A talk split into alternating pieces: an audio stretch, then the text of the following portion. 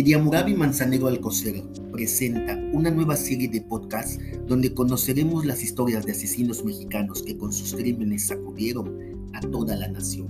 Las Poquianchis, primera parte.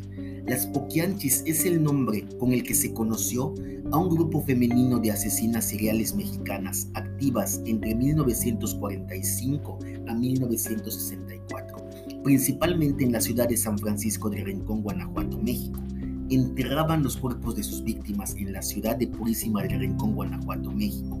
El grupo estaba conformado por las cuatro hermanas de la familia González Valenzuela, Delfina González Valenzuela, María del Carmen González Valenzuela, María Luisa Eva González Valenzuela y María de Jesús González Valenzuela.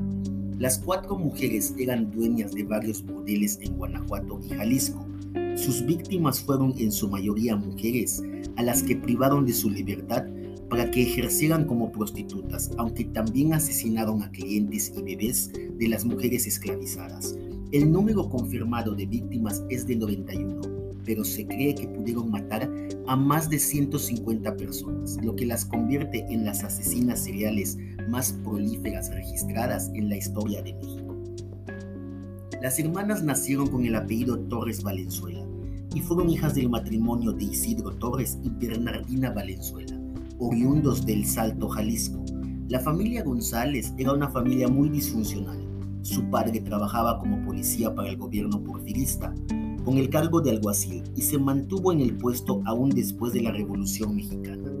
Era un hombre violento, prepotente y autoritario, que con frecuencia golpeaba a su esposa e hijos.